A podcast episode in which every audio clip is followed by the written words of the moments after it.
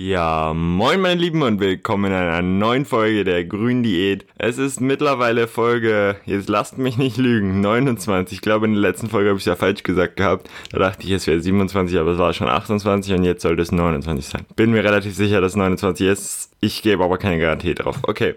Ähm, ja, willkommen in Folge 29 der Grünen Diät. Wir haben es Mittwoch, den 22. Nee, oh, 26 das mit der Zeit habe ich noch nicht so richtig drauf, glaube ich. Aber es ist 8 Uhr morgens, so wie immer.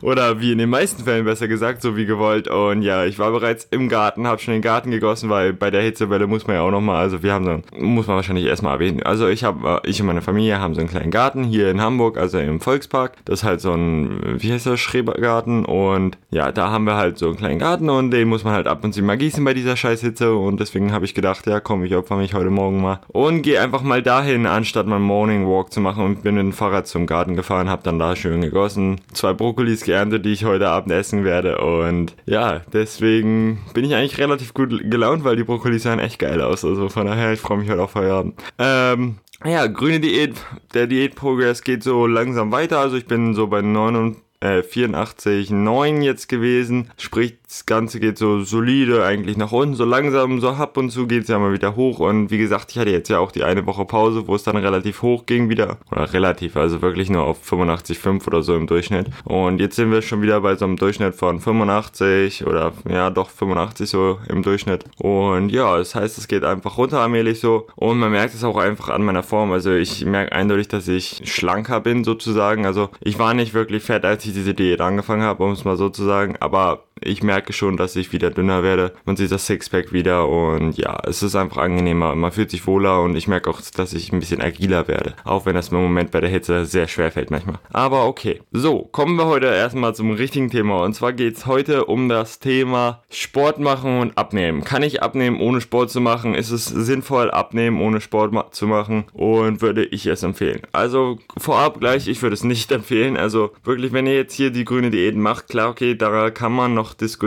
dann nehmt ihr ja nicht so stark ab. Aber wenn ihr jetzt wirklich sowas wie, keine Ahnung, Beachbody Deals oder was weiß ich nicht, also so richtig komische Schlankdiäten oder Size Zero und solche Geschichten probiert, ich würde es immer mit Sport machen, niemals ohne. Also allein schon, was ihr euch da wegholen könnt, wie viele Schle schlechte Sachen ihr euch wegholen könnt. Also Metabolismusstörungen, Essstörungen, ihr verliert sau viele Muskeln, ihr kriegt Binge-Eating und all so eine Geschichten. Das ist einfach, also Frauen können ihre Periode verlieren. All so eine Geschichten, da habt ihr doch keinen Bock drauf. Deswegen würde ich immer sagen, macht eine moderate Diät, macht sowas wie jetzt zum Beispiel die grüne Diät, halt so ganz entspannten Lifestyle, einfach nur kleine Lifestyle-Änderungen sozusagen, um dann letztendlich irgendwann an euer, oder nicht irgendwann, aber so gemein, so spaßhaft mit dem Weg Weg als Ziel ans Ziel kommt, wenn das verständlich ist. Also einfach mit Spaß beim, beim Diäten ans Ziel zu kommen. Das ist einfach um einiges wichtiger, denn ich meine, das Leben ist kurz und die Zeit, die wir haben, sollten wir effektiv nutzen und Spaß dabei haben.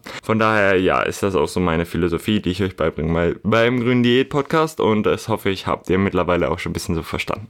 Und ja, Abnehmen ohne Sport, ist es sinnvoll? Nein, eigentlich meiner Meinung nach nicht. Denn, also klar, du kannst abnehmen, es ist gar keine Frage. Du, abnehmen ist eine Sache der Kalorien. Abnehmen ist eine Sache deiner Energiebilanz. Wie viel Energie verbrauchst du, wie viel Energie nimmst du zu dir? Aber letztendlich ist es ohne Sport nicht wirklich sinnvoll, denn woher kommt diese Energie, die dein Körper dann aus deinem Körper zieht, sozusagen? Also dein, du hast ja bestimmte Arten von Treibstoff, sprich deine Fettreserven, aber auch deine Muskelreserven und halt das, was du isst. Und wenn du jetzt wirklich wirklich auf einer Diät bist, ohne Sport zu machen, dann signalisierst du ja deinem Körper, ey, ich habe hier ganz viele Muskeln noch am Körper, die brauche ich aber gar nicht, weil ich benutze sie ja eh nicht. Und die haben ja eigentlich ganz viel Energie und kosten mich ja nur Energie. Also warum, dann fängt halt der Körper auch, also selbst, wenn man logisch mal drüber nachdenkt, ist ja klar, dass der Körper dann zuerst Muskeln abbaut. Und diese Muskeln verbrauchen halt normalerweise auch automatisch Kalorien. Und somit wird das halt immer schwerer abzunehmen, da ihr immer weniger Kalorien essen könnt, weil ihr halt immer weniger Muskeln habt. Und das Ganze kann in einer Diät funktionieren, passieren, wenn ihr immer wieder weiter Kalorien reduziert und immer, immer weniger isst, aber irgendwann seid ihr an dem Punkt, wo ihr so wenig isst, dass es einfach nicht mehr möglich ist und dass ihr dann halt auch einfach automatisch wieder zunehmen wird. Und da kommen wir dann auch schon zum Thema Jojo-Effekt. Also ich meine, der Jojo-Effekt ist meiner Meinung nach eine der größten, schlimmsten Sachen so, die es im Diäten gibt, weil das ist einfach demotiviert. Du nimmst irgendwie sechs Monate lang ab und innerhalb von drei Wochen hast du dein Gewicht wieder drauf.